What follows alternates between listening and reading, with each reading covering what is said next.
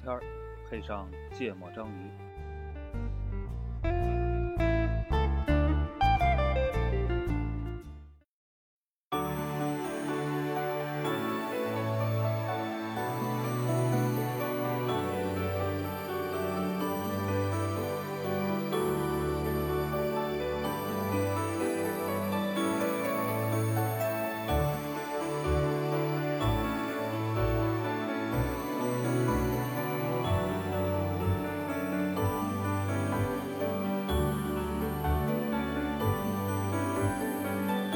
柔らかな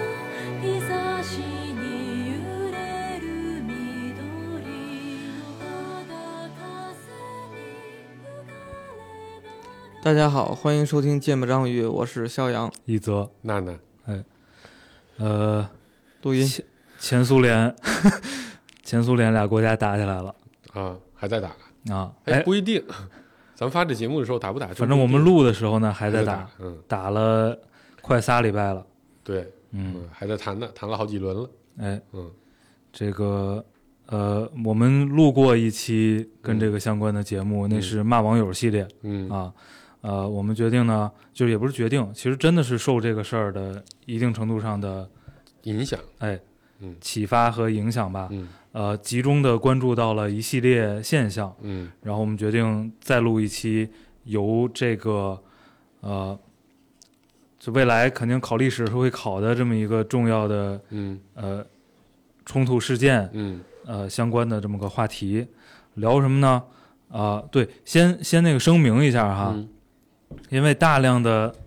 这个后这期节目会包含的大量的现象，我们列举的一些我们认为的事实和讨论，可能都存在着不对，哎不正不确实、不准确不实际的、嗯不准确的等等这些问题，嗯所以呢，我们先把它定性成一个胡逼节目，啊，这跟我们什么等我熬逼有钱了，哎啊，是一类对，的，大家一系就列当的那类节目听哈。嗯然后那个基本上是畅想类 的，哎对对对对对，全凭脑洞的嗯，这么一期节目。就因为要设置一个前提啊，否则会束手束脚，哎，对啊对，这对期就是呃，再过分的阴谋论也不过分。对，就好胡吧逼呢啊，，然后再狭隘的这个观点，对你哎也不要狭说我民族主义，啊就对是对对胡逼呢对对对啊嗯，这是的就是纯胡逼的一个节目。对，要聊一什么事儿呢？就是，呃，呃，操，感觉一说这个前提又不显得不胡逼了嗯啊。就是这个胡逼是受什么启发呢？嗯， 是受这个呃这个地缘政治的这个博矛弈矛盾矛盾，嗯日剧的，就是日渐的剧烈嗯和、和显著，嗯对不对？嗯然后呢，就不得不让你去思考很多嗯在原来全球化这个状态下，嗯，你开始学习和适应的这些东西，东西嗯，啊，你吃的、穿的、看的、用的，你习以为常的东哎西，，你的一些养成的习惯，嗯呃，它到底它到底是不是在某种程度上影响了很多你的立场、嗯你的一些呃判断、一些嗯思考方式等等嗯这些嗯所谓的跟啊那个相关的一些东西，嗯啊，然后这有点抽象，我们开始举例子吧。对啊，感觉就是担心会不会有一天等你幡然醒悟的时候，你可能发现，我操，你已经被这玩意儿绑束缚死住了嗯了，绑死了，可能你已经动弹不得了，哎，会造成很多负面的、哎难以挽回的结果。嗯嗯，嗯，这个大概这么个抽象吧。哎，聊一聊，大概应该就能知道我们在说什么了啊啊。从哪儿聊起呢？我我觉得先从那个盗版软件说起吧，啊我觉得行这是一个比较客观的存在，嗯，而这个话题也不是那么敏感。对嗯啊而且也不新了，其实对对对从历史上，呃，都有人在讨论这个话题。对对对嗯对以前我觉得你先说说你那次的，你先说最简单的，我就先说大家容易理解的，先说 Office，、嗯嗯嗯对吧？嗯就是 Office 是个统治了办公室的对，百分之九十吧，现在工，具，嗯嗯，对？吧？它可它可能没统治到工厂、嗯，田间地头，但是它统治了办公室。对，呃，今天就算有一些呃替代品，各个地方的替代品、各个区域的、各个语言的替代品，但基本遵循的也都是 Office 的标准， O- Office 的标准，嗯就是不管是呃，就反正 Office 套 WPS 套件的啊所有的东西吧，嗯，对吧？就国产的有 WPS，对，嗯这就是个属于典型的我们说的这种你的工作习惯，嗯甚至说你人跟人之间在工作场景通信的标准。嗯，其实它本质上是种通信嘛，我们要把这个东西，把这个写信成个息表给格你啊儿嗯对吧？嗯我们写要成个 PPT，信息媒介，对嗯这这媒介它形式决定了很多东西，对对不嗯对？但这种形式已经被呃普遍接受定义和固化好了，嗯并且被普遍的接受，接受了嗯啊。就如果有一天告诉你说这个标准你不能用了，嗯嗯，这个标准你不能用了，那其实是会你要付出很大的成本的，因为对你要适应一套新的标准。就首先统一一套标准并不那么容易，对，对吧？它在纯蓝海时代从零到一的建立一套标准，相对还容易一点儿。嗯当大家打破了一个旧的标准，必须要适应一套新标准，且不能跟那个旧的一样的时候，嗯这个要付出的代价是非常非常高的嗯啊、这就是一个嗯典型的。然后上次我们扯到这个话题，嗯嗯然后我觉得这个你还要需要讲讲一下，就是，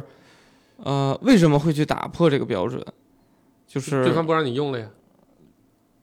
你咋办？这事实也有，的确看起来是有在发生啊，嗯对，就是嗯所以我觉得 Office 它可能不是一个好的例子例子，嗯就是因为，呃，不，我觉得是这样的，因为它还没有现实的发生，对吧？这为或者什说么你不是个好例子，比如你有一天你假设这个软件有一个后门，你装的所有 Office 的软件，你你历史上产生过的所有 Office 的文档，你都打不开了，你怎么办？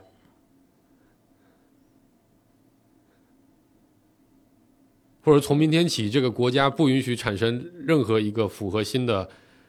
点儿 Excel 的文文档，你怎么办？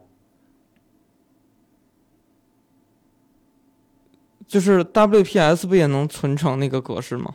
对，如果说，就是但是这个，因为这个我觉得性质不到，嗯其实是这样的，就是它之所以限制不到呢，是因为你你你你还是基本上掌握了这个技术的。对，就本质上，我对你的限制是说，咱俩闹掰了，嗯对吧？那嗯哥们卖儿了，哥们儿，所有第一软件我不卖了，对第二我所有的这个专利保护，嗯，我要开始做严格的保护了。那也嗯就是说，你可能不能用这样的形式，嗯不能用这样的很多东西。如果我知识保知识产权保护做的足够好的话，哈，嗯，当然咱俩已经闹掰了，你也就不管我嗯知识产权不知识这产不权的是问就题了。是对，大吧毛做的事儿吗？那你 WPS 你就能对，用快速的获得一个空间。对，嗯但如果你还没掌握这个技术，你没有 WPS，对就很痛苦。对对那对那那我们就说个没掌握的例子，是对吧？就前段时间，呃，去了一家工厂，对，就是嗯比较密集的接触了很多制造业的朋友，嗯然后，呃，你当然如果有深入这个行业的朋友，可能也也很早的讨论过这个问题。嗯但对于我来说，我是个纯外行，嗯纯外行进到这个行业之后呢，你会发现同样很恐怖的事儿，嗯就是整个的工业软件嗯从呃这个最早的设计嗯到各种模拟，嗯它模拟其实有很多环节的模拟，嗯就是设计的模拟，嗯然后你整个呃产线的嗯模拟，嗯它有很多模拟。嗯模拟之后，再到整个你投入这个产线之后过程的控制嗯，监控啊、嗯质量嗯就是整个生产的环节吧，嗯会用到大量的工业软件，嗯然后这些工业软件基本上都是以西门子为首嗯啊、等一些这个呃公司，嗯我们我们也不用强调是西方公司，嗯等一些公司呃在在垄断着这个行业，嗯且因为这个东西要投入的研发成本巨大成本是巨高的。嗯，大人家累计了几十年是都对，大量的区域、大量的呃文化是没至少没有投入这个技术的嗯研发的。嗯然后呢，这个东西其实它定价很高，嗯非常非常高，嗯呃，导致很多呃发展中国家，你因为你本身你能做工业，就是因为你便宜，对吧？嗯但这个成本一旦上来，你就没有办法便宜了。嗯，那大家就必须去想办法去用盗版盗版软件，并且呃，一些公司有意的呃放任纵，容了，嗯甚至我认为扶持了嗯这个盗版软件嗯，的的出普现、及，嗯普及、 更新，嗯， 嗯，然后就让很多制造业，就很多很多区域吧，就变得你更不划算去投入研发，嗯就你连买的钱都不用付，嗯，对？吧？你就更不会想着说我要花钱自己去嗯呃研发一套嗯自己的这个软件，嗯啊，但是这个软件免费背后呢，其实是几乎统治了标准，嗯，不仅是呃对应的这些设备的标准标准，包括你整个生产工艺，对，你人员对应的管理，人员培训，嗯对人员的技能，对，嗯也就是说你整个这个产业嗯，就离不开这个以这东个西软件啊为起点的嗯一系列的事情，嗯，嗯就就是呃，如果 Office 那个例子不够不够吓人，因为它那个产业链短嘛，嗯嗯，而且它毕竟薄嘛，对，对，对吧？然后如果那个例子不够吓人。听起来不够不够吓人。对，这是个非常典型的例子。嗯嗯你想象有一天它真的不让用了，嗯那不让用呢，你软件可能还是控不住，对吧？嗯你还可以接着用盗版，但因为你的所有的历史设计的所有数据、所有文件都是以它的软件设计的，嗯所以你的所有产线也是按照它那个东西来配套调的，你的所有人员培训也是按照那个东西来配套培训的。那软件你还可以接着用，但我产线我不帮你维护了呢，我不帮你更新了，坏了我不帮你修，你怎么办？你你要付出的代价不是说我去换一条产线，你也从上游的软件、历史的所有的数据、所有的质检的流程，一直到下游的人员，你每一个环节你都得换，嗯你才能把他们屏蔽在这个事情之外。嗯这个成本是巨大的，嗯，它可能是一个国家级来付出都不一定能够 cover 得住的一对个成本。我觉得这嗯是个特别典型的例子，就是、呃，很多人认为，就如果呃不够清醒啊，我相信肯定有有足够清醒的人哈，嗯呃，但很多不够清醒的人在被这个这个特别严肃的提醒之前，一定认为是我是占了全球化的便宜，嗯嗯对不对？嗯我付出了很低的代价，嗯，然后获得了可能相当长时间很高的收益。嗯，嗯，但其实还是在整个产业里可能是很薄利的，对。但即便如此，呃，你也对比赚到你钱过了去还对是你也很赚好到嘛，钱了，嗯，对吧？嗯，我我觉得有必要那个我来翻译一下啊，就是啊， 这个，呃，我觉得刚才讲这段不是所有人，所有我们听友都能都能理嗯理解，就是你你在表达什么，就是相当于呃某一个产业或者某一个细分的行业这个领域里边呢，呃，现在有一个呃这个软件的供应商，嗯，它提供了一套，其实一系列公司有可对能，对，它嗯它可能提供了一个原本收费的一个软件来解决你这个行业里边非常这个针对性的问题，嗯啊，然后呢，几乎这行业里边的人都需要做这个环节的事儿。嗯然后，因为它呢提供了一个盗版的嗯或者不收费的一个产品，那这个不收费的产品呢，就导致你这个行业不需要第三方其他的投入，或者你这个厂家自己的投入，你就可以直接免费拿来用。嗯然后呢，你就节省了很多的成本，嗯所以导致呢这家。这个企业就占领了整个行业里面所有这个环节的这个这个对，这个能力的一个提供。然后假设有一天，假设有一天它突然间停下来了，你们所有人不能用的时候，嗯那么就会导致你在这个产业里边的所有的这些公司都会发现，哎，那我现在自己研发可能来不及了，嗯或者说我自己再去做的话，将导致我后续的所有的步骤都要跟着一起变，对，这个是比较可怕的。嗯所以呢，一则说哪可能这个就是可能刚才举的几个例子的这个国外的公司，可能就在纵容这件事儿。纵容的目的就是，我现在虽然收的钱少，但是这个我已经把你们都培养出来了，那未来我有的是机会赚你的钱，或有的是机会我去卡你的脖子，嗯嗯，对吧？这啊是个这个意思。这个我是有证据的，嗯啊，就是那个所谓的纵容嗯啊嗯嗯，对，不能不方便公开说，但是有的，啊，嗯。嗯呃，对，因为我后来发现，因为我之前不是做过一段时间建筑行业嘛，嗯建筑行业的大部分设计软件也是国外的，嗯就所谓的什么 CAD 啊，各种各样的东西，嗯对吧？它那个东西，它我觉得它不仅是一个软件，它还包含了一种标准，对吧？就你建筑要这么盖，还有你把这东西这么哐哐把几个梁一就是搭，就是这个东西，你要是往夸张了说呢，嗯它很夸张，嗯，夸张在什么呢？就是你以为你只是拿花了来二十年、三十年培养了一批专业人才，对但是你的专业人才是建立在他们的一个你不掌握的专业基础上的，对，嗯嗯，说白了就是原来可能没这专业，嗯对吧？你原来建筑师是按中国传统，你可能是木匠，嗯，对吧？你你特别会做这个这个这个各种各种毛榫卯之类的东西，但你现在新式的建筑，比如以混凝土为基础的，那你必须要用到 CAD 这样的软件才能设计。就原来你不存在这么一个基础，嗯，因为 CAD 的出现才导致了有混凝土，就不不不恰当啊，可能比如举个例子是这样，才有了混凝土建筑的出现，进而因为混凝土的建筑成本非常低，你培养了一堆混凝土的建筑设计师、建筑施工员、建筑管理员，这一整套都是配套的。那它出现的前提基础可能是因为有了一个 CAD 软件，所以你觉得你中国啊某个国家拥有了几百万的相关的这个建筑从业人员，它的基础可能是那么一个软件。是有一天这个软件不成立了，你上面整个行业都不成立的时候，就很可怕了。嗯，所以这我觉得这里边有个关键点在于说，这个软件如果呃，当它消失的时候，是不是有机会立即会有一个新的替代品出来？嗯，这个替代品可能能对应到原有的这个输入输出的那个标准上对你就像刚可才以了。你像刚才举的这种工业软件的例子，就是它成本真的非常非常高，嗯，嗯而且就是说你不是简单的能拿钱换时间的那种高，嗯，就是你可能必须得钱乘上时间嗯才能获得产出的那种高，嗯，它一定是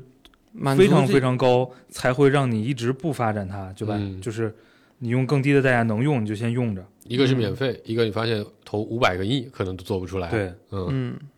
你选哪个？这很难选啊。对，就是它几乎会导致呃呃，这个行一业个一个可能行本身业的倒退，对至少是停滞相当长的时没间错。，没错，没错，嗯没错。所以，所以你就不得不怀疑更多的东西，对吧？如果你站在特别阴谋论的胡逼的角度，对，比如，呃，我曾经这个非常喜欢的一个东西叫做打口碟，嗯，对吧？ 他为什么会纵容这么多打口碟进口的？啊对因为打口碟的商业逻辑是，它它被销毁了，嗯，被销毁之后呢，在其他区域它是被当成垃圾，塑料卖的，嗯，对，炼金的，你知道吧？对，对， 对，炼金的当成塑料出口到一些嗯，欠发达地区，然后呢，这些欠发达地区里边有一些聪明人，嗯，然后呃，从里边去逃出了那些不不那对么质坏的，量损坏不严重的，嗯甚至就没损坏的，嗯，然后以比较低廉的价格影响到了一波年轻人。对，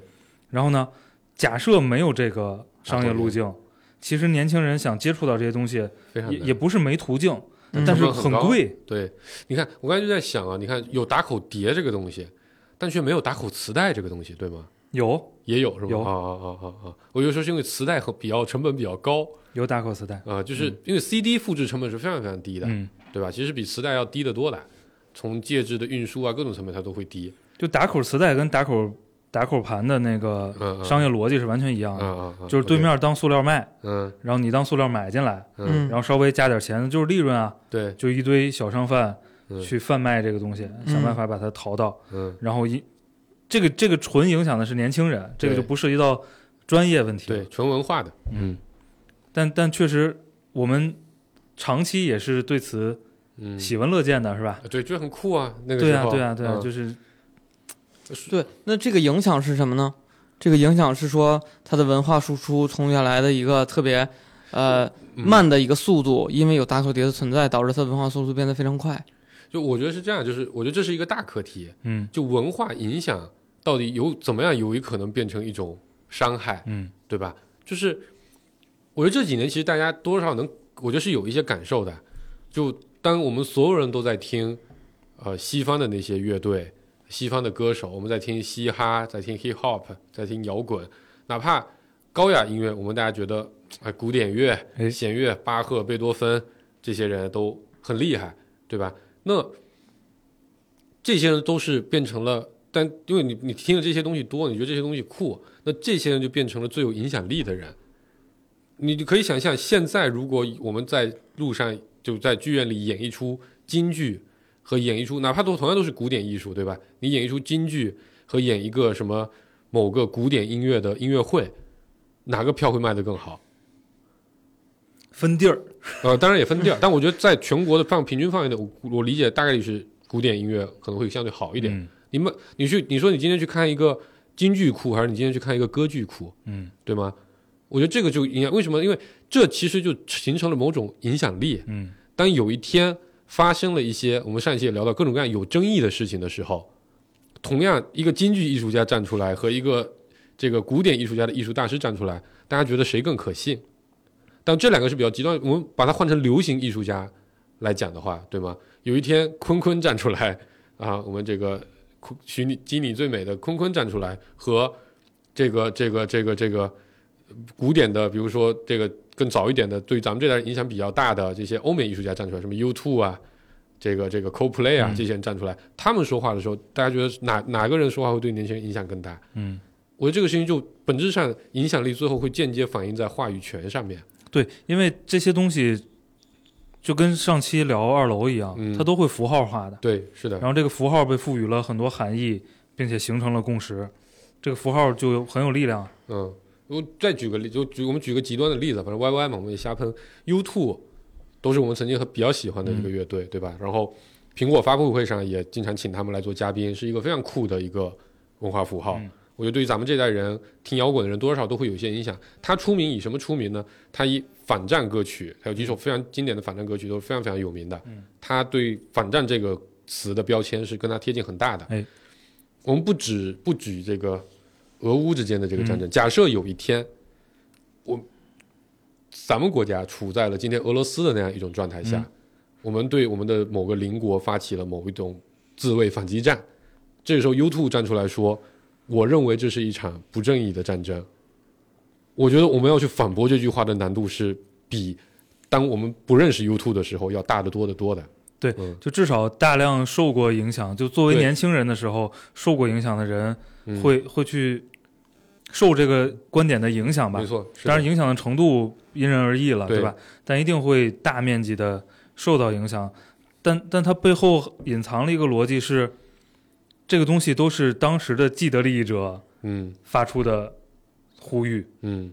对吗？嗯，啊啥意思？就是就是呃，就是我是代表日不落帝国的文化、嗯发出的反战呼吁。没错，没错，没错，是的。就如果你要跳开来看的话，他也是有立场的啊、啊，对，嗯当然，他们也会说，我们当时也反对的是某一场，嗯对吧？这个西方发动的战争，嗯，呃，但啊历史是由是被人随便粉饰的一个、一个一个一个一个啊，嗯，对吧？一但个从业人员，但你这个事情你就你就很就或或者我们再换一个角度来说，有一天科比站出来，哎，对啊，但是你看，其实不是没有发生过这样的情况。是那科比当然这个没机会了没机会。对，但是比如哈登， 嗯不是哈登，火箭队也有某一些具体的成员，对吧？是说过一些咱们所谓的反华的哎话的。当然，这些年我们对这个问题非常非常的敏感嗯啊，我们已经形成了一个共识，叫做只要谁说触犯这个底线，嗯我们就同仇敌忾，一定要把他搞到死啊。嗯，对吧？但在就算在咱们这样的一个舆论环境里，也有人很多人说没必要啊，是对吧？你非常喜欢的一个一个明星，因为他发表了一个你认为还还好对，不突破你底线的问题，你就无法再再无法接触他了。就是说没必要这个观点，它不是错的哈。，对，就是我觉得这个事儿可能放在我们。就放在芥末章鱼，大家可能也觉得没必要啊，对是吧？看球嘛，对不对，对？是的，那个我们向来主张把事儿跟事儿拆开，对吧？对然后呢，但你对一个大群体的时候，，对，而且就是说，嗯，你你你你如果真的要去归因这个没必要的来源，嗯，然后这个没必要的来源是不是有目的性的？就是这对就是非常阴谋论嘛，对没吧？错？它也是挺难说的，啊、挺可怕的挺。不好说的。嗯就为什么？就你从这个角度，其实你变相可以理解为什么我们要求每个艺人都发声，对吧？因为你是代表我们未来就要做文化输出的一个先锋队的。对，说到这个摇滚乐，因为我们在某期节目应该是用过柳嗯拜，柳拜之所以、呃影响力大。就影响力这么大，是整个苏联解体之后嗯这个对俄国青年影响最大的乐队。嗯就是因为其实当时就面临着这样的情况，嗯，就是摇滚乐确实吸引人，就是大量的摇滚乐的流入，都是靠正式和非正式渠道的流入，嗯就是对年轻人造成了极大的影响。很多的影响。嗯那么柳拜它伟大地位高的地嗯方，在于它站出来去中和这个问题，嗯嗯，对吧嗯？它接纳了，就是采纳了摇滚乐的一些演技奏、能编曲形式和嗯技巧，然后呢，表达着俄罗斯的主题，哎，赋予了一些这个这个民族的嗯和文化的主题，嗯，所以所以它中和了这个事儿，嗯因为你也很难纯去对抗这个事儿，没对错，不对？嗯，因为要既顺势而为，对，因为嗯年轻人的荷尔蒙你对抗不了，你对对抗对抗了也他妈出事儿，嗯，对，所以你看，有很多我们之前有很多所谓的国乐禅师啊，都会去做这个中西结合，哎，在用用西洋乐器演奏中国的古典曲子，嗯或者用中国乐器演奏西洋曲子，嗯都是有的啊、本质上就是为了用更小成本去做一些，先做一些影响啊、你没办法上来直接让大家回归到五十年前、一百年前的文化状态里啊、我刚才还在想，你刚才那个评价在万青身上啊 也几乎都用 过，嗯柔和了西方的技巧，嗯阐释的是这个中国的华为路小的青年儿，对的的的的议题，嗯对，我觉得文化是一个，但这个可能举出来例子会呃非常非常的多，嗯因为以前以前也在想，我之之前提这个题目的时候，我就在想，你看我们现在认为很酷的一些生活方式，对吗？大家端个咖啡，嗯聚在咖啡厅，哎拿个电脑在哪里聊，然后坐个飞机，全球的呃飞来飞去，嗯，啊，这个事情本质上也是一种全球化的一个成本吧，我们不说代价，嗯，对吧？因为原来中国人是什么样的生活方式，我觉得跟现在肯定差异是呃非常大的啊、但你说现在，的确我们能感受到，你出国去到任何一个国家，你发现你都能找到麦当劳，嗯，你都能找到这个星巴克，嗯都能找到这些标准化的连锁的这些产品，对吧？所以你觉得这个生活方式你是很习惯的，嗯啊，但是其实它也变相的改变了你的这个这个这个这个生活习惯。就我觉得你站到俄罗斯青年的角度来看，对吧？麦当劳撤出了俄罗斯，啊，那天排了好大的队，对对啊，为什么他们要去排队呢？对吧？就你明明是有食物可以吃，你肯定有很多其他的食物选择，但你又你又再阴谋论一点讲，你会不会觉得，如果你狭隘一点，你不关心这个国家大事的话，你就认为为什么要打这个战？我他妈连我喜欢的麦当劳我都吃不了了，嗯对吧？那那有的人在煽动，你打一个没有意义的，然后再结合植入一些其他的信息进来，你可能就觉得这个战可能真的不应该打，影响我吃麦当劳啊。嗯，因为就经常大家拿开玩笑嘛，你有一千万你捐不捐？我捐啊，嗯嗯你有一头牛你捐不捐？我不捐，嗯，对吧？因为这个事情才跟你真正的利益切身的相关起来，啊、嗯会让你痛的，会让你不舒服的，就是我不是能特别理解这件事儿，就是，嗯、刚才聊这么多，就我一直以理解成说，就比如你举的那个企业软件那个例子，我是比较好嗯接受的。嗯就如果它没了，确实影响了你国内的一些行业的发展，嗯导致你停滞不前。嗯然后你刚才举这个打口碟儿、摇滚乐，包括麦当劳的这个例子，那就对于对于我个人来讲，它没了就没了。那是因为你你没有立受伤场坚定，不，就是，呃，就如果说，假设一个摇滚乐队，我非常喜欢，是这样的，，顾哥，嗯，就是我我理解，我我嗯我先打断你了啊嗯，我理解你的疑问啊，你的嗯疑问点可能纠结在它没了，嗯，到底造成什么实质的影响？对，就是就是后来讨论的文化这一趴，嗯其，实不是说它没了会造成影响，嗯，而是它有的时候对你产生过影响。对我就我刚才就想表达的是说，如果他在有的时候，他通过他的输出的内容，让我从价值观或者从思维逻辑方面产生了变化，导致跟我国内的或者说跟我的同胞们的思想不一致了，嗯更偏向于他们的思想了。我觉得这是一种洗脑的方式，嗯或者他的他的文化输出对我产生了一个这个潜移默化的影响。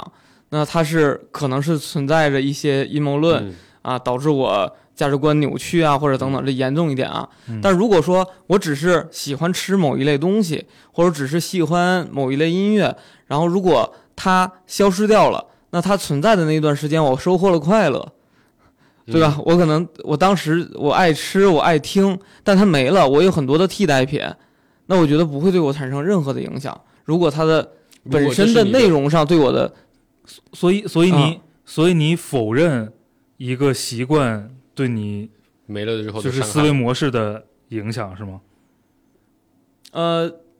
我我我我对，可能是我现在没有想到它会对我产生什么影响。哦比如这说还挺我奇怪的，我去喝咖啡，我吃麦当劳，或者我听摇滚乐，会对我产生什么影响呢？我我不知道这个东西一旦没了我会怎么样。我我我我觉得是两个方面啊，一个方面就是比较阴谋论，就说，但它有一天没了，嗯你可能会怪罪谁让你，谁让他，谁让这个东西没了的，这可能是一部分影响啊。嗯我刚才想，其实更简单的做法，你喝咖啡，钱都被种咖啡豆的人赚走了， 啊，就是这也是另一个问题。嗯就黄世博说的，这是这是这两个问题其中的两个层面对哈。我觉得还有一个就是我我想说的层面是，嗯，它确实会，就是它不一定是通过内容告诉你什么了啊，嗯但就它不一定是暗示了，告诉你什么了，嗯，不，它就是告诉了你什么，对，那个东西很不具体，嗯，是嗯，就是摇滚乐告诉了你反叛，对嗯，自由，自由，嗯对，啊，呃呃，一定程度上的某种意义的放纵，对，对吧？嗯就是这个东西是一定会影响你的，这个东西是一定会对影响我我你觉的得呃，影视剧和价值音判乐断的，它可能会潜移默化的影响，但这种影响呢，呃，应该允许它存在嘛。对它嗯本身是正是常可以的存在，但是我觉得不是所有人都能 get 到它里边的那些点的。啊而且这个可能我是不同意绝大多嗯数的影响，它不一定是能上升到国家层面的这种呃价值观的这个啊对影它响不一定上。上升到那么高，对嗯，但它是潜移默化的，形成了某种群体意识。嗯不是我我我还是想聊聊这个事儿啊，这个还嗯这个还对挺有趣的，就是呃，我也并不觉得任何文化层面的影响，嗯如果不是那种就是非常极端的洗脑式的爱好者，啊，嗯就是就是你不肯定是有一小撮群众是非常极端的，对不对？嗯，就是我就酷爱这个东西，我我我就没离他活不我就了离不开这个东西。嗯然后呃，我深信其中传达的那些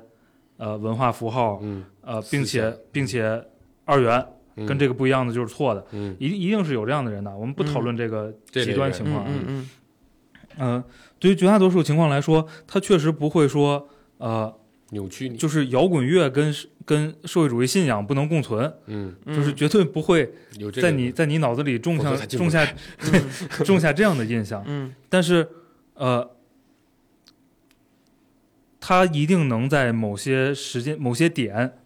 或者某些没那么非黑即白、就没那么大是大非的问题上，会会影响你的判断，嗯这是一定的。嗯就是你就很简单嘛，就同样生活在一样环境的人，你玩这个跟玩那个的人，在做一些决定的时候就是不一样。嗯，就是我觉得可能我在欣赏音乐的时候，可能单纯的去去去接受了它的旋律，我对我能理解，因为就顾是主播在这些事情上，他对可能不本见得身会我的投入关注度就还有两个，第一，他不会投入那么深的感情，对那么深的研究；第二，他接触的大部分东西，他其实偏国内的会多一一点，些。对啊，他对啊西方文化，其实西方文化对他影响是相对有限。他看电影对也其实不是特别对爱看我。我觉得那国外天电我影们嗯聊就说，就是聊这个呃这个股权结构的事儿，嗯，就说这个风险投资的这个啊模式啊我觉得这个是一个非常好的例子。嗯，也啊是对嗯就是它是通过一个机制，让你的这一类可能可能就是啊、最能创造价值的这个年龄段的人，感受到了说暴我富的，我可以暴，富，嗯，啊，我可以不劳而获，或者可以怎么样怎么样。那这种这种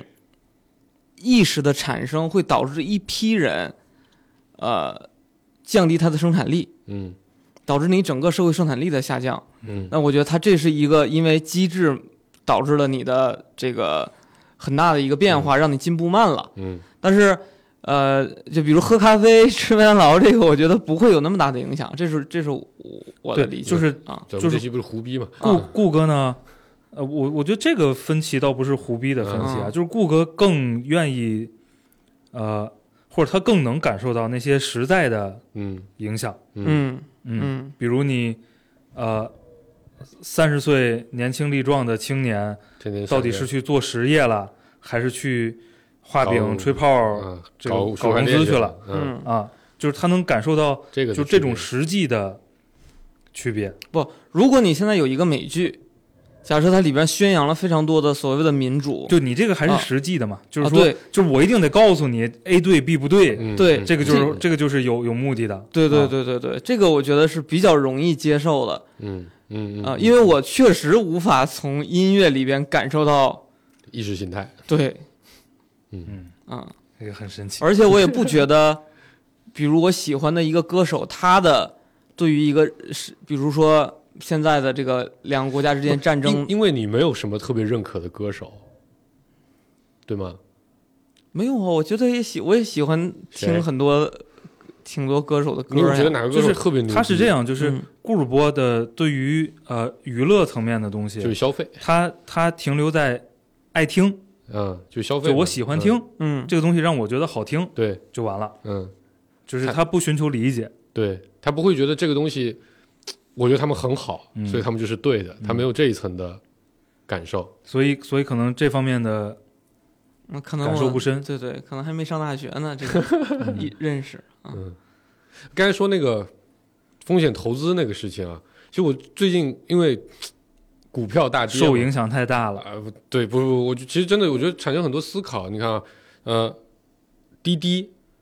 对吧？这是中国近十年来非常重要的一个公司。嗯我但我觉得它很重要，好不好另说，但它肯定很重要。我记得它历史累计的融资差不多是一千多亿，嗯人民币。它现在的估值，当然有一些原因嘛，它有一些特殊的这个自己的安全问题自己安全问题，反正各种各样的问题。它现在的估值是市值啊，不叫估值了，市值是一百亿美金不到，嗯，嗯大概折五五六百亿人民币。嗯也就是说，我光烧掉的钱就是一千亿，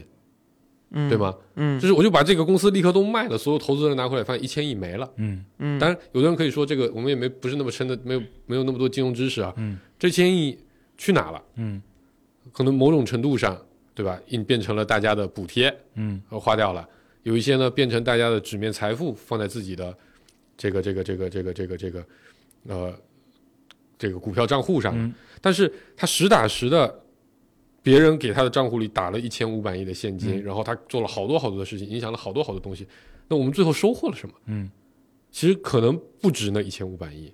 嗯因为当时我们全中国都在讲一个故事，叫做“你先烧钱圈用户，嗯，圈完用户可以圈下一轮钱，嗯圈到一定程度，你的商业模式可以先亏损，嗯亏损完了再再再再再就上当你市，垄断了这个行业，你就然后挣钱了。对，然后但现实的情况，你看到的事情是，这一年这些年出现这些公司没有几家对，真正是盈利的，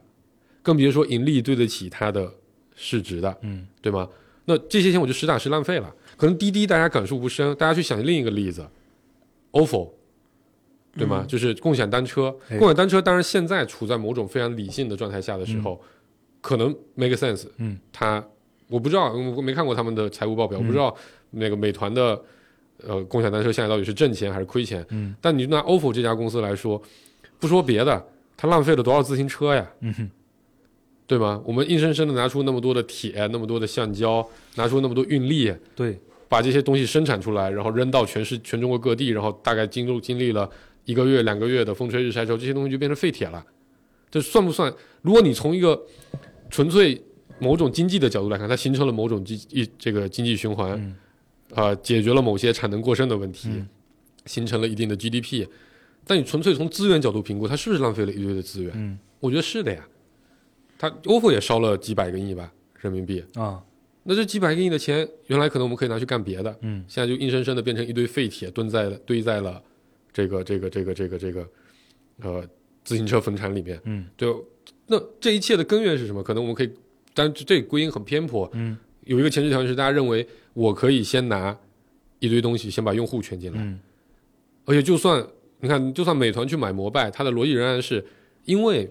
共享单车每年每个每个每天可以贡给我贡献大概一两百万的 DAU，嗯，这一两百万 DAU 对我的财报数字很重要，嗯对吗？他仍然不考虑这个事情到底挣不挣钱，嗯嗯，但你回归到我自己小时候，对吧？作为一个南方人，小时候是看过很多自己家里不做生意，也看过亲戚做生意。嗯那做生意是一个非常简单的逻辑，叫做你这个东西两块钱，你卖出去两块五，于是你挣五毛，哎，啊，你你愿意少卖一点，你可以卖两块四，你可能可比平时多卖一点，嗯，就这么个逻辑。但我们有了这个新的意识形态，叫圈用户，然后搞融资，它就完全变掉了。那其实这个事情可能在过去十年里给中国造成了巨大的资源浪费，嗯，这个事情你怎么衡量？但现现如今，然后你又没有办法通过上市的股价把你的资本真的回报到你口袋里的时候，那些公司怎么办呢？可能要倒掉，那么多的员工拿着那么高的薪水，哎这么高的薪水，绑着那么多的房贷，那么多的车贷，那么多的各种各样的下游产业，它本身投资了可能一个商圈，这个商圈又绑定了很多的商户，你这一整个循环可能都得断掉。就在这个那你说这个先圈用户再上市，不要管它挣不挣钱的模式，算不算一个侵略你、洗脑你之后给你造成的一个经济特洛伊木马？嗯，就是在这个这么夸张的模式之前，呃，从低买高卖嗯，挣点儿差差价价，嗯，这个模式，先突破的其实是伴随着呃大众传媒嗯来的广告，嗯对吧？嗯就是会有段大师这样的高手，嗯能通过大众传媒的影响，让一个两块钱的东西嗯可能能卖到二十。嗯嗯，其实从那个时候就就已经在被嗯，就类似大众传媒这种东西在影响了。当然，呃，我们这期是胡逼哈，嗯你可以把它往阴谋论去归因只说，嗯，啊，你也可以把它归因成这就是社会跟技术的发展，带来的新新的市场细分，嗯，，对，或者说它它它的某种程度的代价。嗯嗯嗯。但我觉得这期节目可能录完大之后，我们可能是要回某种以前什么计划经济啊之类的那种感觉，或者我们呃，否定所有这个市场市场化的操作类似的这样一些理论。但你会你看，就刚才说这个，呃，我做了广告，这个东西因为有了知名度，有了品牌，有了感觉，哎，它好像就可以卖高价了。我觉得这个事情，我有的时候在想啊，这个事情多少是真的你这么觉得，还是说通过洗脑的方式植入给你，你觉得好像就应该拿一个更贵的东西，就和便宜的东西不一样。嗯，嗯，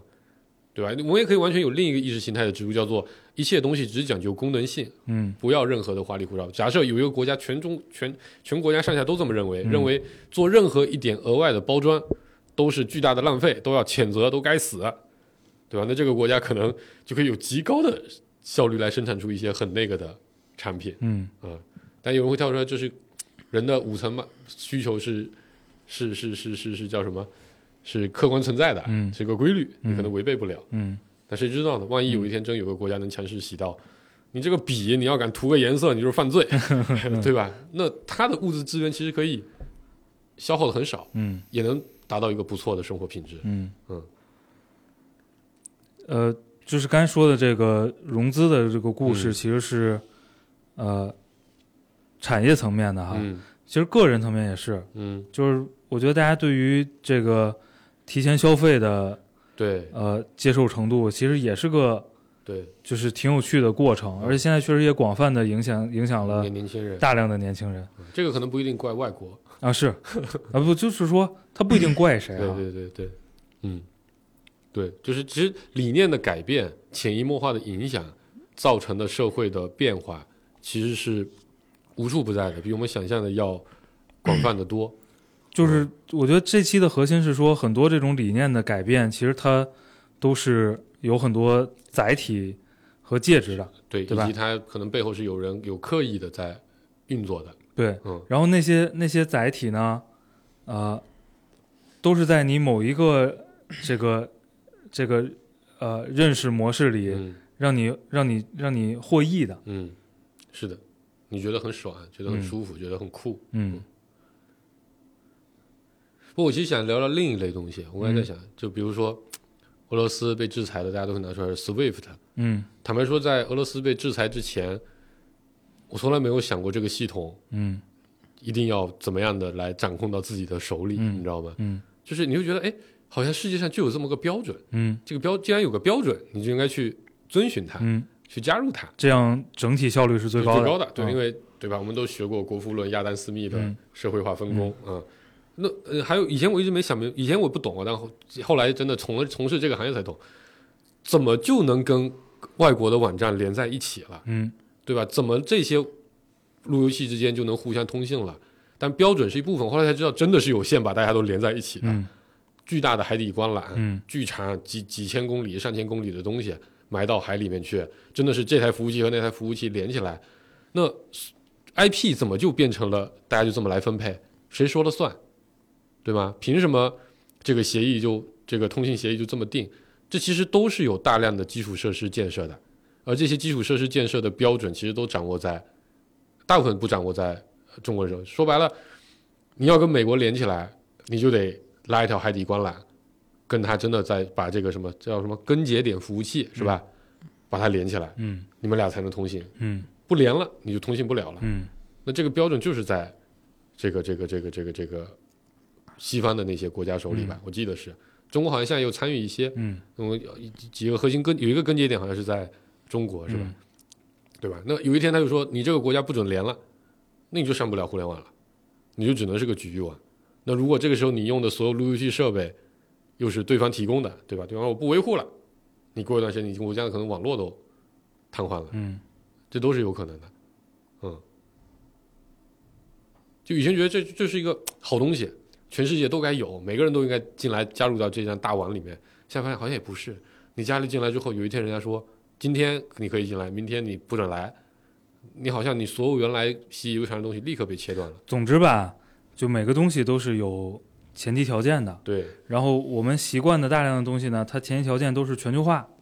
对对？吧？然后我们享受了全球化带来的各种便利、嗯各种福利、各种利益，嗯然后呢，习惯了全球化的嗯很多模式，比嗯如这种各种各样的标准，嗯然后整体效率，嗯，然后沟通和通信的嗯效率的提问升。题。当有一天这个这这个前提变了，然对后说吧你？别用了，就是不全球 化了，咱今儿改了，嗯对吧？这个呃代价是很高的。嗯嗯，这就我就觉得做个比喻，就像你做个怎么怎么说呢，就是你家原来有块地嗯，啊、地其实也还行，每天能种粮食哎，啊、种了出来不少粮食，但是呢，你家呢被围在一个被围在一个一个一个一个一个一个一个叫什么呃呃呃一个一个比较被被很多人都围起来了，嗯，你的东西呢卖不出去。有一天有个邻居告诉你说，哎，我给你开条便道好了。哎，哎，你这粮食就能卖出去了，对吧？那这个看起来好像，哎，这邻居是个好人，嗯但其实也是很危险的。有一天你跟你就不敢跟这邻居吵架了，嗯你一吵，你的粮食就卖不出去了，嗯对吧？你可能全家人就就得饿死了。原来呢，你没有这条便道的时候，你就种点粮食自己吃也就行了。但是他开了这条便道，你发现我靠，我可以多种点粮食卖到外面去。嗯但你多种粮食你怎么办呢？对吧？你得你得你得你得扩大生产，你自己原来的钱不够播那么多种子的，嗯得朝另一个邻居嗯借了点钱去买种子去了，对吧？然后等你也种下了这么多的树，种下了这么多的粮食，然后你借了很多的款，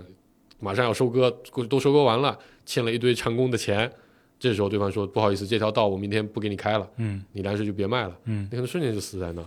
对，这是这是挺有趣的两种两种博弈啊。嗯，一种呢就是哥们儿，你帮我种粮食，开了条道，嗯对吧？这种情况下呢，咱俩的博弈关系是我肯定还是会，嗯如果我有脑子啊，嗯我肯定还是会提防点你的，对吧？嗯哪天这你拿这个东西过来要挟我，嗯，对吧？偏得多占我一亩地，对。那那我很头疼。嗯那咱们是不是互相谈谈制点压条件，对吧？就是互互相有些约束。嗯如果是个双边的嗯这个博弈的话，嗯就是全球化的博弈环境呢，是说咱所有人啊都留个道儿，嗯，对？吧？大家一块儿走，嗯，这个谁也谁也不用约束什么了，反正咱咱这村儿就这样儿。对，这东西有一天 村长说不这样了，尤其是等等等那天村长发话的时候，你发现说村里有十户人家，嗯，九户都听村长的， 对，这他妈就尴尬了。就是村长联合其他九户人来欺负你一户的时候， 嗯你就有问题了。嗯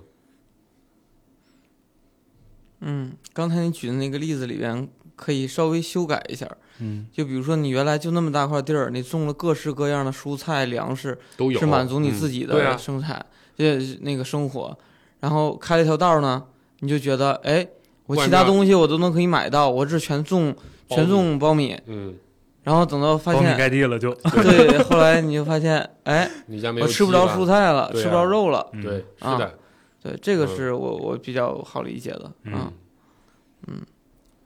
这都是原来大家形成了某种分工，后来对啊打破了，对啊，嗯嗯，打破了，你发现呢，其他分工你没掌握，嗯，嗯，是的，就有自己有有很自己有很闭多不了环，有很多有很多国家城市其实都遭受过这样类型的陷阱，嗯，嗯其实就是我们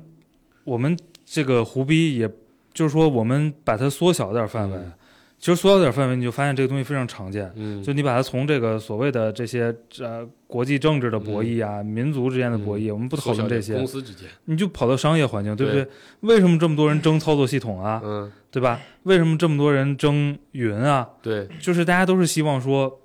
我是那个掌握标准，我是掌握底层路的通信的人我嘛掌，握路的人，对吧？嗯，就是公司之间的博弈，靠这种东西把对方搞死的，这嗯案例可太多了。而且你你在我刚才就就刚才那个例子细想，对吧？我们之所以很多人愿意接受，哎，你开路，我种苞米，他养鸡这样的一个模式，这个东西是有一个巨大的理论前提的，嗯，叫做呃比较优势。哎，你这个国家你种苞米，如果我外包划算，我就应该外包。对，这是一个基于这个这个这个西方经济学一个非常完整的一个理论体系啊。它讲的就是你擅长这个事情，你就应该一直干这个事情。为什么呢？你原来一天有八个小时，你四个小时种玉米，四个小时养鸡，你能养两只鸡，呃，一百颗玉米，对吧？但两只鸡只能卖两百块钱，一百颗玉米可以卖四百块钱。那隔壁刚好缺玉米啊，那你就应该养四百个，呃，八百个玉米。鸡你不要养了，因为隔壁养一小时、四小时能养八只鸡呢，那他的鸡便宜，你的鸡就贵。基于这样的理论前提，才有了全球化的大分工，对，对吧？那导致的结果可能很多就是，哎，某个国家你专门就负责生产鞋子好了，嗯，对吧？运动鞋，但有一天这个世界人民不需要运动鞋的时候，那你靠什么吃呢？你就是发现你家里也没有办法生产皮鞋，也没有办法生产衣服，也没有办法生产帽子，你真得饿死了，嗯。所以，就我就觉得很多时候这些，其实你真回答一下，这些东西都是组合拳过来的。为什么我们就中国有一门有一门这个经济学，一般都会学一个东西叫做政治经济学，哎对吧？以前咱们看这个，现在大部分课大学里经济学都会教宏观经济学，嗯，微观经济学、行为经济学、计量经济学，但一定会中国一定会保留一门科目叫做政治经济学。嗯就我觉得它就是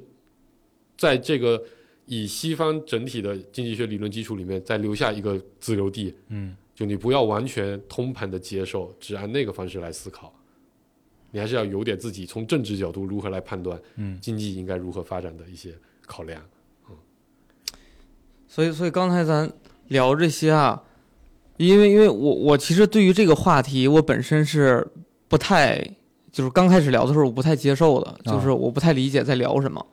然后我现在呢，我我我 get 到了三三个点。嗯，第一个点呢是说，呃，呃，文化输出类的，就是，呃，当你接受了更多的从外部来的一些内容。嗯你通过内容可能潜移默化的影响，或者内容本身的输出对你自己的价值观或者你的行为的影响，这是一类。啊嗯第二类呢是说技术，技术的这个叫可以说技术是生态技术的垄断，嗯因为它通过一些它的手段，免费也好或者分工也好，嗯导致你没有掌握这一类的技术，嗯那么可能通过这类技术，可能对你产生呃更深、更更深层次的影响。嗯，就比如说刚才种鸡的能力嗯啊，嗯不对，养种鸡鸡养鸡的能力啊，啊，养鸡的能力啊。然后第三个呢，我理解是这个标准的制定，嗯标准掌握在谁的手上嗯？那他一旦修改标准，对于你应用标准这帮人来说，就具体都要付标出准或者一些中央系统吧，对对标准或者中央系统啊，就是中央系统其实本质上它也是标准，嗯就是它一旦发生了变化，对于你的上下游，你所有的应用方都会产生影响。而它影响力巨大，你只能你去适应它，而不对是它去适应你。啊所以呢，这三部分的东西掌握在谁的手上？谁就腰杆子硬，这三部分东西都是有啊很大的阴杀伤力的。阴谋论胡逼空空间的。对啊，你看，我们举一个，我刚才在想，其实有个非常简单的例子，对吧？你呃国内互联网有很多所谓的开放平台，对吗？嗯呃，比如就我们就拿微信来说好哎了，微信是有大量的开放平台的接口的，嗯那有可能某一个应用就是长在某一个开放接口上的，嗯我利用这个开放接口，我做了一堆的业务能力，嗯或者某几个吧，嗯那我整个公司可能几十号人甚至上百号人都依赖这么几个接口活嗯着。那有一天，微信基于某种原因把这接口改了，哎，你这公司瞬间就死了，对，对吧？就我觉得这是一个很具体的例子，这不是没有发生过。我觉得互联网从业人员应该能经常感受到。嗯，我经常就我就依赖于它的这个消息推送接口来嗯完成某个功能闭环的。一旦这个接口没了，我这个功能就不成立了。我觉得就是，呃，你这个例子呢，它其实是某种程度上的依附关系。对对是的依附关系呢比较显性，对就是大家警惕性会比较高，比较呃高，嗯，呃，比较容易识别。合作关系就尴尬了。对，嗯，如果它不是个这么明显的依附关系，嗯，是一个就是我说那个咱全村儿都互相 修路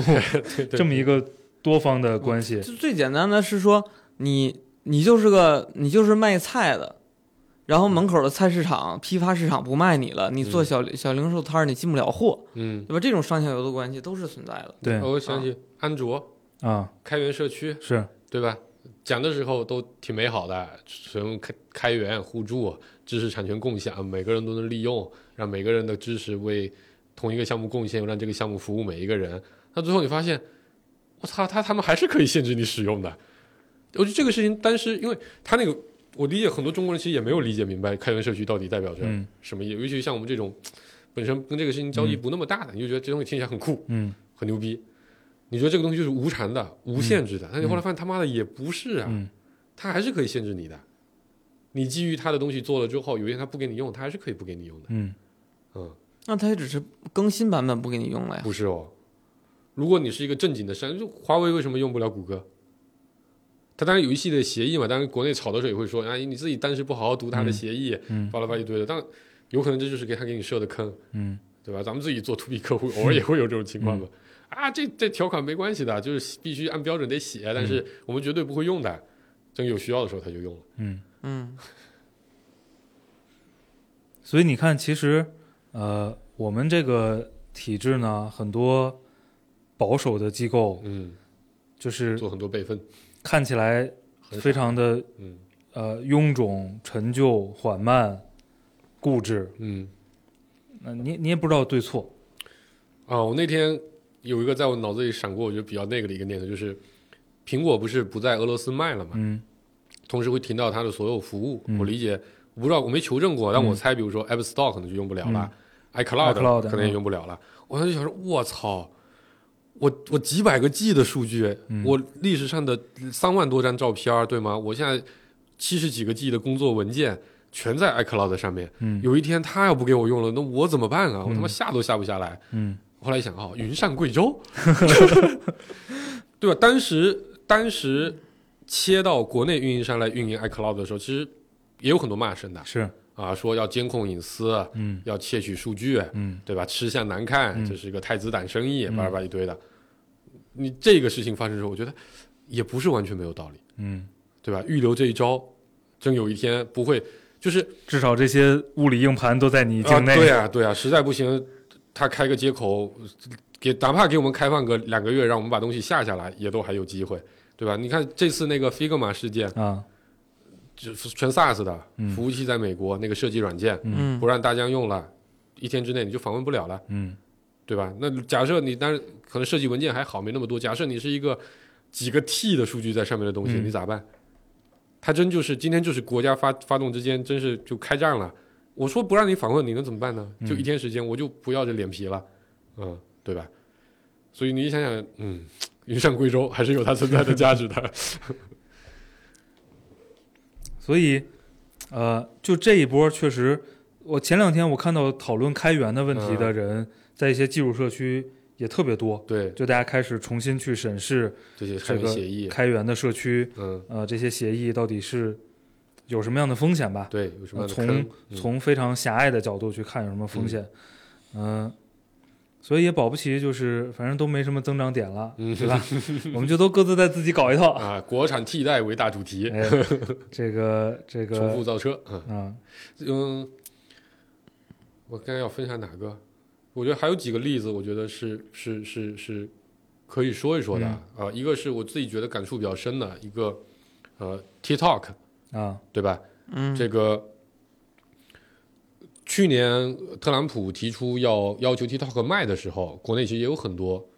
啊、呃争议的声音，对吧？反正也不知道那些人是哪里来的，到底为什么这么就说这个啊？美国有它的数据安全顾虑，对吧？我们就应该给他，人家有他的法律法规，你不符合他的法律法规那就不行。这当然是一些就是当时的一些说法，嗯。但你看，对啊，你把你把那个 iCloud 都放到贵 州，云对上啊，贵州对了，啊，你凭什么不 TikTok 把你 TikTok 就放放？在？但你看最直接的作用就是在这次的事件里，把俄罗斯今日、嗯俄罗斯卫星通讯社嗯的这官方账号关了，嗯嗯，而这个事情，张一鸣并没有权限去访问美国的数据库去去去打开这个权限，对吧？这是一个非常现实的问题，物理的物理的东西掌握在谁手里，对这是最现实的。嗯，那另一个例子是我们自己身边的一个，就我们原来的团队相关的，当年我们在啊中东这种非常敏感的地区，对吧？也打造了一个社交软件，然后首先是原来是中东的某些国家反对我们，嗯，啊，所谓的国家安全考虑、反对我们列了好几十个，问题嗯啊，反正就就封禁了，强了我们不让用了。那后来有对方的资方找过来说，哎，我们合作吧，你那个东西别搞了，你用你原来的东西帮我们搞一个。嗯那反正公司嘛，啊，有钱有生意，我当然可以做。嗯于是我们就帮他们去搞了一个，效果也非常好啊、在很短的时间内就在当地取得了非常高的市占率。嗯，那挤压的是谁的市场呢？呃，WhatsApp 对吧？这个这个这个 Facebook 嗯这样类型的应用，呃，推了一年多之后，就收到了一纸通知，说因为违反隐私收集规则，嗯所以应用下架。嗯如何不管你怎么申诉，你怎么改变，你如何合规，再也没有上架过。啊嗯就是其实本质上，当然是不是原话我不知道，但反正其实大家对方的说法，包括对方的资方的那个中东国家的资方的说法，就是其实本质上是因为不允许有一个独立在美国之外的，嗯，尤其是中东这么敏感地区的独立的社交软件，嗯，你在上面传什么内容，我监控不到，嗯，那这可太危险了。但是 App Store 是我的， App Store 是我可以下 所你以。Google Play 也是一个互联网的，Google Play App Store 也是一个互中联心网节的点，中心节点，嗯一个基础设施，一个关键路径。就为什么我们要搞自己的应用设计？以前觉得这东西，那妈的跟我扯国家战略，你这肯定是想打爱国牌，啊 对吧？占点儿这个割点儿韭菜，想想看，就是很关键。嗯，你你没了这个东西之后，因为当地的百分之九十的九十五的应用下载依赖这个这个这个这个 Google Play 和 App Store，嗯啊，那更别说苹果的应用没有 App Store 你就装不了。对，嗯，你想通过 App Store 之外的途径装，你还得让苹果给你审批一个开发者证书，对，这个开发者证书还是苹果随时想撤都可以给你撤的。也就是说，你想在国内已经有四千万人、五千万人用苹果手机的情况下，让这些人哪怕他们都非常希望支持上国产的应用，对吧？在真的开动战争的时候，我就就今天不能让敌方监控了，我们就得装自己的应用，你并没有办法。除非你能给这四千万人每个人都换个手机，嗯，这个手机还得是你自己造的，嗯上面的软件还都得是齐备的，嗯所以我觉得阴谋论其实还是这个还是有很多很多的例子啊，尤其我觉得出过海，因为国内的确我觉得是做了很多先手准备的。如果你在出海做生意的时候，你会发现被受限的地方真的无所不在。嗯还有当年我们那个广告联盟的例子，啊，对，对吧？也是非常典型的。在国外，我们做，你看，其实钱它是两头赚。我们 A P P 推广嗯依赖 Facebook、谷歌的广告联盟，嗯对吧？因为这是外面最大的流量渠道嘛。那嗯你给他付钱，一个一块钱，嗯然后呢，他要养他的广告联盟，他也得有有广告主，于是你把流量再卖回给他，嗯他卖你一个 DAU 可能卖你一块二，但是靠你自己技术了，你做得好，你再怎么作弊他不抓。但是这样的好处就是，他给你的补贴收益是非常高的，就是原来这个广告可能值不了这么多钱，嗯，但他还是给你很高的高价。于是市面上的所有的应用接的软接的广告联盟里的广告都是他的，嗯那因为他是当地最大的广告联盟，于是他就把当地所有的广告主全吃了。嗯对吧？你中国自己再去做，我们这些小团队再去做一个广告联盟的时候，大家就会觉得你的流量不够大，对，你的 fill rate 不够高，你的你的媒体端也好，你的广告主端也好，都不会和你合作。嗯，等他垄断了这个市场之后，他就说你作弊，把你的应用全部下架了。啊嗯这个时候你流量也没了，你的广告主也没养起来，那当地的所有广告市场，反正你不管谁来做应用，你想买量，我的钱，嗯，你想变现也是我的钱，都在我的左手口袋掏右手口袋，更别说我还可以找点借口说你作弊，就直接把你的应付款给你截下来。猎豹不就这么死的吗？就是就是我呢张罗了一堆人，对然后呢靠这些人趟出了一条路来，对，然后我在路中间架一杆儿，对开心的时候呢收点过路费，对不开心不好意思，哥 们儿不能过。对，他能走，你不能走，对，嗯。所以就是以前其实我们也聊过这些话题，在私底下，只不过我觉得在这样的一个转节点里聊，可能比较有感觉。比较有感觉。嗯对，其实呃，怀疑、反思和讨论这类问题的、嗯声音，呃各种文学影视作品挺多的，嗯嗯，就是有的时候年轻的时候看不懂嗯啊，嗯，或者你你你经历一没见些过事件之前对看不懂，没见过，啊，但是反正，呃，呃，我我我现在能看懂一点儿的呢，基本停留在怀疑和反思这个阶段，嗯就到底怎么是对的，嗯这个是回答不了的嗯啊。但是总有一些东西在提醒你，啊、这可能是不对的，嗯或者你你永远得想，它是不是有可能是嗯。不对的。从这个角度来讲，以前我们作为理工科的，觉得嗯社科用这种社科院这个东西好像哎作用不大，现在看其实非常非常关键哎，啊、要发展自己的社会科学嗯体系，嗯，把这些理论丰富起来，嗯然后对外输出。嗯所以我也终于能理解，说遇到很多投资人，他都会问我，你的你觉得你们最大的风险是什么？嗯嗯就你们企业运行的最大的风险是什么？嗯对吧？就比如说，假设我是做这个 APP 的，嗯那可能我最大的风险就是他不让我上架，嗯，对，因为对你吧？当这个事情没发生的时候，你认为它是一个开放的、嗯，公平的，嗯对每个人来说，你就是只要合规就可以上架的平台。对你可能就是通常呢，这类的我理解他一定会跟投资人说，最大的风险是政策风险，嗯对吧？就是政策说不允许我这样的，但这个政策不是国家给的政策哦，对，就就是就是最大的风险，一般都会想是国家的政策，嗯一般想不到说 A P P 会找找找理由一个这中个立吧创造出来的理由对，来看起来去是把中我立干的掉，嗯对吧？那可能从这次战争之后，就会多一种风险，叫做两国打仗了，他把我 A P P 下 了，就叫做技术不自主的风险。对，嗯， 就是吧是就是，呃，可能会促使一些人认嗯真的反思你依赖的所有东西，对，嗯，呃，是不是有其他的选项，是不是可是控不的？是能切能随时切换嗯，啊？代码到底有没有？就是代码语言有没有限制这控不住啊，啊？对，因为嗯，你环境有了，你对对对嗯规则有了就对还好，你只要掌握了编译器，嗯，所以编译器人才很重要啊， 对吧？以前我们编译学的都不好，啊嗯行吧，差不多了，这嗯期就到这吧。啊，嗯可就是反正当胡逼听吧，啊，对对嗯对对对，我觉得，当然也不见得每个事情都是那么极端，但我觉得这种思考可能我们需要进行一些，这嗯些讨论我们需要进行一些，对我觉得我觉得对我来说还是启发很大。启发很大的，嗯就很多东西可能以前不会去想，嗯就或者说啊不在，我刚才其实想在不在这样的一个状态下，你可能觉得不对，但你不会把它想的那么极端，啊，嗯嗯。就不会想的那么严就肃吧？嗯我之前我刚才最后举的那几个，呃，关于互联网在海外创业的例子，都好几年前的事在儿了，好几年前讲的时候，大部分人都会觉得那肯定是你自己有问题啊，你、你嗯苍蝇不叮无缝的蛋啊，嗯你要没问题你就不会被不是下你架啊你了。你你就是作弊了，你对就啊是你就是用后门啊了，对啊，你就是不符合隐私规嗯则呀。但我现在觉得，我觉得在这个时间点讲出来，大家可能更愿意相信它是有更高层面的意志在的。嗯，嗯这就是这个事件对大家带来的非常深刻的影对响，，这就是那些在文化层面嗯，输出的能力，潜移默化的影响。对对，而且包括之前什么华为在欧美的什么对五 G 的标准，为什么大家都要抢定那个标准的嗯，这个话语权，用谁的标准，这些嗯可能以前理解的没那么到位，嗯可能今天聊完之后会发现啊，可能再回头看那些文章，可能会真的理解为什么